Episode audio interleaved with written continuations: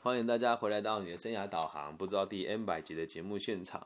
那我们今天呢，一样要来推广我们的这个个体心理学的这个创始人阿德勒博士里面他的最经典的著作叫做《自卑与超越》。那我们前面呢已经做了大概我看一下四十四十七集了吧？那边我看一下四十五集了，所以今天是第四十六集，然后进度是来到这个第七章之六。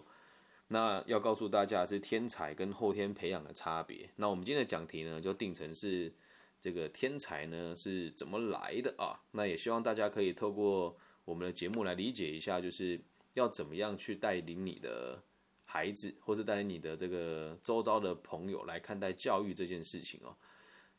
这样我应该会对大家有点帮助啦。毕竟这就不是那一种让你听的好像对自己的生活会觉得好像。可以逃避跟让大家觉得理解你的一种学派没有，所以今天要告诉大家天才是怎么来的，还有身为一个教育者呢，我们该怎么看待孩子的发展？那我们就直接开始进入今天的内容哦。在所有关于教育的这个措施里面呢，什么是最严重的呢？相信小孩子的发展是受遗传限制的这个错误最为严重。来，相信孩子的发展受遗传限制这个错误呢是最严重的。这会让老师跟这个双双亲哦有借口来掩饰他的过错，松懈小孩子的教育，然后进而轻易的推卸对孩子的这个教育的这个影响的责任。其实这一点我觉得相当认同，就是孩子在除非他真的有智能上或是心理上非常严重的这种伤害的话，否则一般的孩子呢都都应该会有不错的发展。那如果说哎这孩子天生就比较笨，可是他却没有测得出来说有任何的这个。智能上或者身体上的困难，那我们就可以直接说啊，这个孩子没有天分，如此一来就不用对他教导了嘛。但是说真的，父母呢跟这个教育工作者不应该轻易的逃避责任哦。如果教育工作者把这个学生跟孩子的人格和智能的发展轻易的推给遗传哦，就是都说都是遗传的问题哦，那我们真的很难理解这样子的人该怎么样好好的做好工作。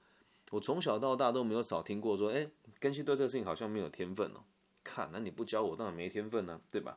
另一方面哦，如果身为教育者或者身为双亲的我们自己啊，能够明白自己的自己应该用正确的态度跟努力去影响小孩的话，我们就不应该逃避责任。所以不能去说孩子没有天分，也不能就说啊他做这个事情就是做不来，没有这回事哦，没有这回事哦，没有比没有笨小孩，只有笨老师。他说那有需要把自己放这么大吗？还记不记得我们在前面讲的，就是教育者的工作就是所谓的辅导智商，因为要给孩子正确的心理的观念，还有正确的这个生活风格嘛。那如果身为老师的自己没有这样没有正确的生活风格的话，那是不是就代表着没有没我们就没有办法去教育他们？这样能够理解吧？好，我们继续往后看了。那我们在这里指的呢，并不是所谓的生理上的遗传完全不影响，生理上的缺陷呢，其实啊。是绝对会有影响的，但这个这个影响大不大？我们应该这么认知哦。生理上的缺陷的影响是毋庸置疑的，而且阿德勒博士说，他也相信这类这是关于遗遗传相关的问题，对心理发展也是有点也是有相关的关联性的。但是呢，只有个体心理学了解哦，小孩子意识到他的生理缺陷，根据这个缺陷的判断来为自己的发展设限，影响到心灵的。不是缺陷本身，而是小孩对他的缺陷所抱持的态度。这里其实有点绕口，我们用一个比较简单的方式分享给大家听哦。孩子有心理缺陷，或呃，孩子有生理上的缺陷的这件事情，并不是什么大不了的事，因为他必须得先意识到自己是有缺陷的，然后呢，能够根据这项缺陷来判断自己要怎么去努力，而不是用这个缺陷来限制你自己。所以，影响心灵的不是缺陷的本身，而是我们对于这个我们跟小孩子对于他这个缺陷所抱持的态度跟评价，这个才是重点。所以，很多人都都会误以为说，好像孩子有缺陷就无法好好的发展，这是很错误的想法。如果有这边如果有我的小学同学，就会知道，在我小学跟幼儿园的时候，我是一个不喜欢开口说话的人。那也因为我在这部分是有缺陷的嘛，小时候说话怕被人家笑。所以后来我就非常努力的学习说话跟授课的这件事情。那再到现在，确实口语的这个能力，我我个人认为，在我的专业上跟在这个所有的工作上，我都算是有一点心得的，所以我们不应该拿这个缺陷来当做是限制他的状况。这让一个有生理，我们必须要得让一个有生理缺陷的小孩子明白哦，他的智能或是人格并不会因此而有所短缺，或者就是你会比别人还要更重要。我们在前面的书里面都有提过，一个生理有缺陷的小孩子可能会弥补他缺陷，会为了弥补他的缺陷而更加的努力，同时会比正常的小孩子获得更大的成就。又或者是呢，他可能只把缺陷视为限制发展的障碍。所以在这一点很重要，并不是每个孩子都可以那么自然而然的去成长跟发展成他所想要的样子。有的孩子也会认为说，我有问题了，所以我做不来。但身为教育者的我们，就应该让他知道，这个障碍哦，只是存在的客体，诶，存在的这个客观的事实。但他就能够代表他影响你未来一辈子吗？那就不一定哦。如果照这个逻辑讲的话，我应该一辈子都是会一个比较自卑跟自闭的人，因为在我幼儿园的时候，我基本上不大敢跟别人说话。我跳芭蕾舞，然后被大家欺负，大家都叫我小人妖跟这个小僵尸，因为我们要化妆嘛。那如果当时我确实不大喜欢跟别人说话，如果当时我跟自己说我就是这样子，我我就是有自闭的状况，我没办法跟团体相处，那就居居了嘛。那我没有这么想啊，反而是我会开始想我要怎么跟别人解决问题。其实在这方面，其实一直以来。都没有什么人教育过我这些事情，可能有某些人对我潜移默化，但我也回想不起来。但是不管怎么样，现在我会用一样的方式去带领小朋友来突破自己。那阿德勒博士说，他在他那个年代提出这个想法的时候，很多人都认为这个想法不科学，而且呢，会认为这是他个人的信念，不足以采信。但是呢，阿阿德勒博博士表示哦，他是根据个人的经验归纳出来的这样子的结论。那现在呢，能够证实阿德勒博士这样子的证据的的个案呢，不断的增加。那时至今日也一样哦，许多精神学家和心理学家呢，也都抱持相同的看法。或许可以把人格遗传的这个信念称之为迷信，很有趣吧？我们讲遗传学，可是在心理学上却被视为迷信，好像就是说我父母数学很好，我就得数学很好，其实都不是这么一回事哦。那。这个东西是大家相信了很久，大家就认为遗传会延伸出很多问题嘛。但你如果说打篮球身高上的遗传，这就绝对是有影响。但是一般普通家庭来说，我认为我们的遗传对孩子的影响其实不是那么的，不是那么的大。所以我们可以非常这个负责任，也非常这个尖锐的点出如此的论点哦。当人呢希望可以逃避责任的时候，对人的行为。看法错误，那人格遗传的理论呢就应运而生了。只要孩子做不好，就说哎呀，这个就是没有天分嘛，我们就可以不用教育他嘛。而最简单的形式呢，就是相信孩子在出生的时候好坏就已经注定。你这就说，哎，这个是遗传学。假设我是这个学霸，那我的妻子也是学霸，那生下我的女儿就一定是学霸吗？不一定啊。那假设是我是这个学渣，我的妻子也是学渣，我生下孩子就一定会是学渣吗？这是不一定嘛，这个就是变成无稽之谈了，能够理解吧？所以只有在这个我们讲说遗传会对孩子的发展造成限制呢，只有在想要逃避责任的时候才能够成立。所以如果你是老师，你是家长，要记住这个原则哦，孩子教不来绝对跟天分没有关系，对孩子教不来绝对跟他的遗传没有关系，一定是我们没有善尽自己的责任。因为再怎么再怎么有问题的孩子，我们都还是可以透过各种教育，赋予他们正确的价值观，成立可行的优越目标，然后教育他们有正常的生活风格。所以在这边我们要去深入讨论了，什么叫正常跟好坏啊？我们来讨论了什么叫好人跟坏人呢？这好人跟坏人呢，和人格的其他表征一样哦，它只有在社会背景里面才找得到意义哦。什么叫社会背景？就是。有一群人在一起才能够显现出他的好跟坏。那什么整体来讲，什么叫好跟坏？我们在社会环境当中哦，与人类的同伴相处，就是我们所谓的这个合作的这个锻炼哦，是代表着什么呢？我们有益于他人的福祉，又或者是有害于他人福祉的评断。我们用简单的口语表述来跟大家分享哦。你说一个人是好人，跟一个人是坏人的时候。如果就针对今天你跟他只有两个人的话，一定是你们关系是对立的。他的立场和你相左的时候，他就是坏人；他的立场跟你一致的时候，他就是好人。假设今天我要去抢银行好了，然后你制止我去，我就说我抢定了，那对我来讲你就是坏人。你制止我抢银行，我坚持要抢，那对你来讲我就是坏人，理解吧？立场不一样嘛。但是呢，如果我们把它放大到整个社会哦，什么叫好跟坏？好就是对大部分的人都是好的，跟我们各这个集体的潜意识里面的要求是一样，就叫做好，也就是对他人有益，就叫做好。那什么叫做坏呢？有害于他人。所以一个小孩在出生的时候啊，他还没有进入社会的环境，出生以后才会往一个方向去前进，对吧？他出生的时候他是中立的嘛，没有任何的想法嘛，那他会变成一个对社会有帮助的，还是对一个社会有这个伤害的人呢？就会从他出生的那一刻开始做选择，然后呢，他会选择追随哪一条道路？会取决于环境和身体所接受到的感觉，还有印象，以及他对这些印象的诠释。最重要的是看他受到什么样子的教育。我在今我在昨天下午的时候也接到一个高中同学的高中学生的这个求助了，他跟我说我很恨我的妈妈，因为我觉得我的妈妈每天都在跟我爸谈离婚，而且他在我小学六年级的时候打打到我的眼睛流血。然后打到我这个鼻青脸肿的，然后被同学笑说我是家暴的小孩。然后他现在的状况是他不想要读，他想要读高中，但他休学了，而且他也没有跟我说原因是什么。我看到他的时候，我我我就觉得很心疼啊，因为他本来跟我说他想要当个能够跟爸爸妈妈拿钱过一辈子的人就好了。他很斩钉截铁的告诉我，他很斩钉的说，我想要当一个能够拿到钱就好了的废物。我说你不觉得很可惜吗？然后怎么会可惜？我爸我妈打我就活该养我一辈子啊！那会有这样子的想法是怎么来的？就是受到这个教育嘛。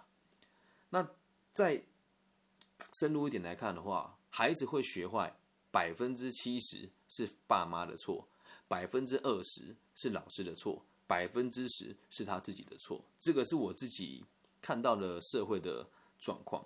因此，教育这件事情就很重要。所以，如果你现在遇到任何一个老师跟你讲说：“哎，你这个没有天分，就不要再努力了。”他就在帮你找借口，还有在帮他自己找借口，又或者是他没有办法教好你，然后也没有跟你一起努力，就丢一句说啊，你可能这个就不会读书吧？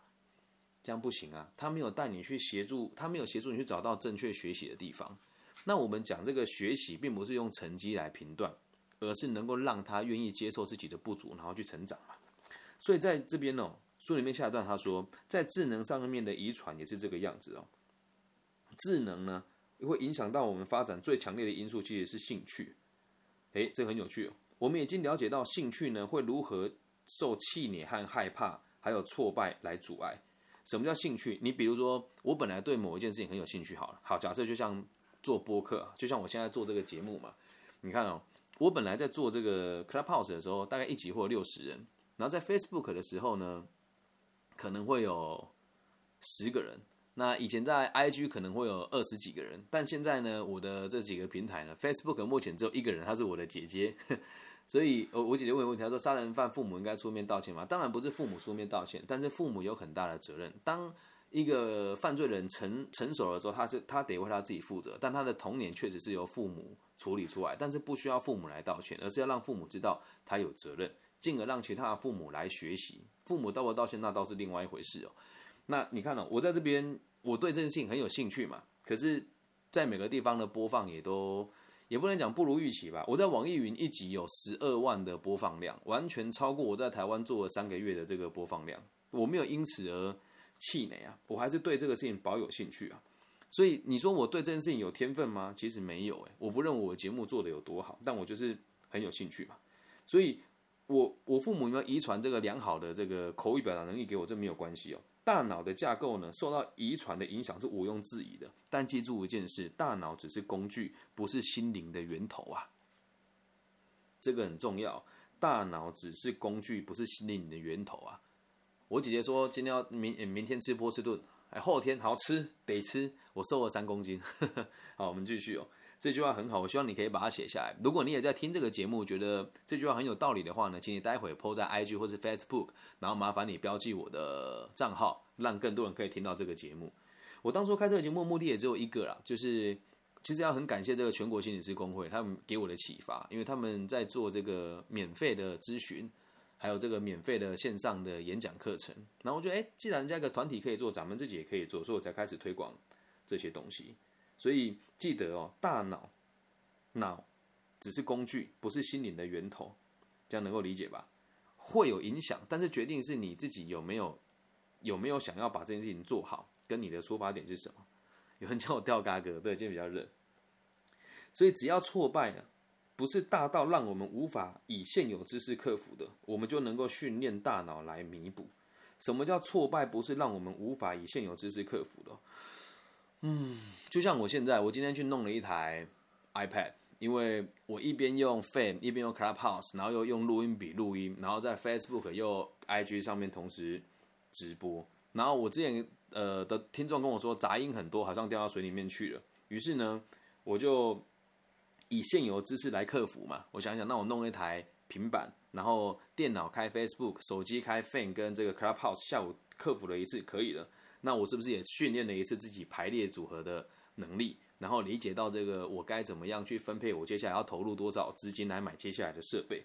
所以，我们从这边就可以知道，我做的事情很基础，但是我们会发现，所有的超能力背后靠的都不是天赋异禀的遗传，而是持续的保有兴趣跟训练那你，你就像我们现在做这件事情，算超能力吗？嗯，我觉得也算吧。你如果可以找到任何一个播客呢，可以像我一样。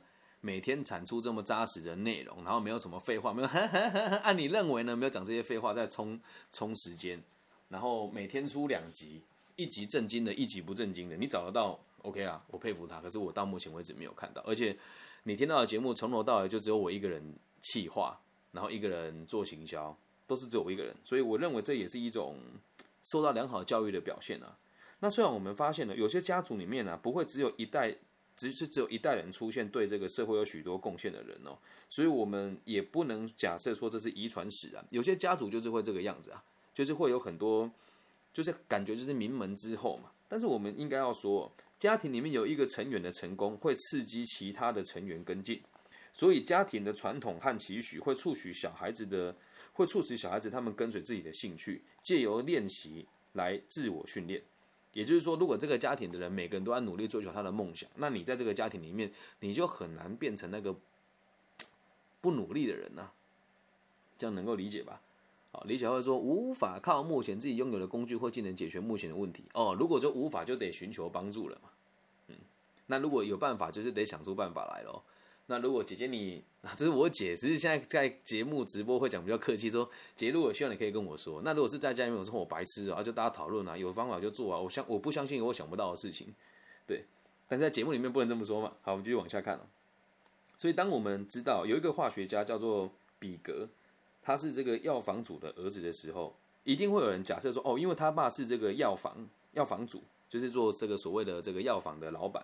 所以他的孩子对化学呢就会有遗传。其实进一步调查之后就会知道，是环境让他得以追求兴趣的。当其他小孩子在对化学一无所知的时候，他的爸爸就已经让他浸淫在这样子有兴趣的化学领域当中。我们都知道有个人叫莫扎特嘛，对，莫扎特的爸爸妈妈也很喜欢音乐哦。但莫扎特的音乐才华呢，其实不是来自于遗传哦，是因为他的父母希望他喜欢音乐，所以父母很重要。在他音乐方面呢，早就对他鼓励有加，所以他从小就生长在这个音乐的环境里面。大致上来说，在杰出人士的身上都能够看到这种所谓的早期出发的事实。什么叫早期出发呢？就是以莫扎特为例哦，四岁就开始弹钢琴。他们或许很小呢，就会开开始帮家庭的成员写故事。这边的翻译很有趣哦，他只有写写故事哦。那在我看来是他们在很小的时候就有帮孩子定下目标，然后并且去加以规划，然后对他的未来是有期许的，然后可以让他们长久和持续的对对一个东西保有兴趣，而且对自己的兴趣呢不会丧失勇气，不会丧失勇气，而且也不会觉得在受到困难的时候得迟疑或者是退却。那你就想，如果你是爸爸妈妈，你是老师啊。你自己本身有这样子的特质吗？如果你没有，你的孩子能不能有？可以啊。为什么？为什么这么说呢？你再怎么差劲，或者是你再怎么不努力，你还是比你的孩子懂太多了。所以应该在这时候给他们良好的学习环境。我们并不是说每个人都得成龙成凤啦，只是在我们书里面提到的例子哦。爸爸妈妈如果在这个行业过得还不错，那他的孩子肯定也会很有机会的，在很早就接触到这件事情。像我的女儿现在就会开始会拿她的有一只小兔兔嘛，就是那种小朋友的说故事机器，她现在就会在那边讲说，我们的节目要开始喽，大家准备好了吗？我是静静，希望你们可以追踪我的频道。她现在就会做这样子的事情啊。那你说算不算是我提早给她这样子的早发性的启发呢？也是这么说嘛。但我并没有非常期待他变成我这个样子，会变成其他的样子。我只能鼓励他说，你想要学什么，你就尽量的去做。像他今天跟我说，他想要跟他妈妈一样当护士，然后下午又跟我说，他想要跟谢金燕一样当歌手。但我们能做的事情，就让他理解，你想要做什么，爸爸都可以支持你。那爸爸现在也还在学习，还在成长。有时候问我说：“爸爸，你在忙什么？”时候，我会直接跟他讲说：“我在想，我要怎么样让我在这个其他地方的授课的内容不受到挤压，然后也有时间可以做这个线上的课程。我也觉得很苦恼，而且我还要陪你，有时候还要煮饭给你吃。”然后就哦哦，好像似懂非懂，但他也可以看到你每天都在克服一些你想得到跟想不到的困难，这对他来讲都是很有影响的。所以，如果一个老师或者家长啊，他相信小孩子是受到遗传限制的，那你就永远都不可能协助这个孩子呢排除他的自我设限。有一些老师会跟孩子说：“你就是没有数学的天分。”如果你这么讲呢，这个老师的工作呢就会轻松很多，但这只会让小孩子感到更气馁而已啊。我在高中的数学老师就是这个样子啊。对他就说：“哎，你们没有天分，在他眼中有天分的孩子就就那两个，而这两个孩子不是他有天分哦，是因为他不用教他就懂，那不是很轻松吗？那不是很轻松吗？这跟我现在教书也是一样，讲这个话我觉得会有点难听了，但这是实话，毕竟都是用本名说话的哦。你说一般我们做生涯规划老师，会想要找这个成绩排名前面的学校做，还是成绩排名后面的学校做？大部分老师都会选择成绩排名前面的嘛。”为什么？很简单呐，他们从头到什么都有天赋，而且再怎么差劲，只要你是比较前面的大学毕业，随便混就有一份不错的工作。但是认识我的人都知道，我从来都不以顶尖大学为目标。还有顶尖大学的这些辅导老师呢，也不屑与我为伍。那你说他们努力还是我努力，就见仁见智哦。就像我会进监狱啊，我会我会接一些这个中辍生的专案回来做啊。那一般人愿意做吗？不愿意。为什么？只要他认为他没有天分，无法改变，你的工作就会变得很轻松啊。因此哦，有几年哦，阿德勒博士说他是全班数学最差的学生。当时他认为自己是没有数学天分的。有一天，他突然意外的发现，他竟然解开了一题连数学老师都解不出来的难题。而这个出乎意料的成功，改变了他对数学的态度。以前对数学是毫无兴趣的，而现在开始喜欢上它，并且利用每一个机会改善数学能力。之后，他就变成学校数一数二的资优生。那这个经验也帮助他理解到一件事情：所谓的天赋或与生俱来俱来的理论都是错误的，而重点是一个人有没有正确的这个生活方式，去想要让自己成为一个优秀的人才。我只有做一个小小的惊喜给大家看哦，我特别呢去我的这个这个笔记本里面找到这个我小时候的这个笔记哦，好像翻错本了。我的数学从小到大都很烂。但是我考指定考科的时候，我考了九十二分，我只错了一题，那也是一样啊。我从小到大认为数学很差劲，然后我们数学老师就跟我讲说，这种东西哦，只要你背理解，就不会考得太差。那我们每年考的都差不多啦，什么椭圆的抛物线啦，c 几取几啦，p 几取几啦，三角函数啦，哦，然后这个简单的这个 log 这些东西啊，背一背啊，一定不会太差的。然后后来我就照他的方式做了。我就发现，哎，真的不难呢，是因为过去老师都跟我都会有一种，就是反正你很差劲就不要学了，而他从来都没有放弃过我。他也曾经在，因为我以前被记了很多大过跟小过了，然后都要去都要去在台湾的这个高中，如果你做错事，就要去做爱校服务嘛。我已经去洗鱼池，洗到知道那个鲤鱼里面有几只。然后有一天他突然就去，我就每个礼拜都去扫地嘛，他就跟我说，哎，体育股长来我办公室扫地，我就去了。然后去了之后，他就把门关起来，跟我说：“你在这边读书就好。”我说：“你觉得我有想考大学吗？”他说：“我觉得你不差劲啊，应该可以读的还不错吧。”就从那时候开始，我就有点改观了。对，再跟大家重申一次，我后来成绩不算差，也考到了东海大学。所以也要跟大家讲，如果你现在遇到很差劲的老师，他会跟你讲说：“哎，你这个比较没有天分啊，或者是他就是用这样子的态度来贬低学生，又或者是他总是只挑那些成绩好的同学教。”然后代表他是一个很差劲的老师，这样能够理解吧？那别人差劲是别人的事情啊，那你自己能不能为你自己做什么？这才是最重要的嘛。因此，天才的炼成呢，绝对都不是遗传来的，而是赋予他正确的价值观，然后让他有兴趣去挑战困难的事情，同时对自己有信心，永远都会认为自己是有办法解决问题的，一步一步的往上走，这个才是所谓的天才的训练的方式。很多人都说，就是我最近有准备跟北京大学毕业的一群校友做这个大陆是在大陆做这个访谈访谈节目。我说你们这么顶尖的，怎么想找我呢？他讲那句话真的感动我很久。他说，就是其实更新我们认识你这么久了，我觉得就像你这种专业的讲者，又可以说学斗唱的人真的不多。对我们而言，这是很困难的事情。我们很羡慕你有这样子的能力。我才发现，哇，原来我在某些专业人士的眼中，他们很羡慕我有的能力。但我就仔细想一想，是天分吗？其实也不是。我每次只要一有机会，我就会抓住机会，好好的学习，好好的论述我的立场。并且和别人讨论我们是否能够合作，又或者是我们要用什么样子的方式来理解彼此。就像与此同时，现在我在这些平台开直播，然后用不收费的方式，然后也不在意别人的看法来执行。但我相信一定会有好的结果。即使现在没有经济上的实质的回馈，我相信也在我做这件事情的过程当中，会潜移默化很多人，让他愿意用更正面、更积极、更负责的态度来看待他自己的人生。我认为这样子就很。足够了，所以如果你真的有问题想要询问我，从 Facebook、IG 或者微信都可以跟我联系哦。Facebook 跟 IG 只要找我的名字就可以找到了。我叫李庚希，木子李，长庚的庚，王羲之的羲。那如果我的微信号是 B 五幺五二零零幺，因为现在在这么多平台有很多不同地区的人嘛，我把我各种联络方式都留给大家。那我本业就不是老师，也不是这个心理辅导。的老师也不是这个生涯规划的全职工作者，我做的事情是一些小小的买卖，而演讲跟辅导只是我其中一部分的收入而已。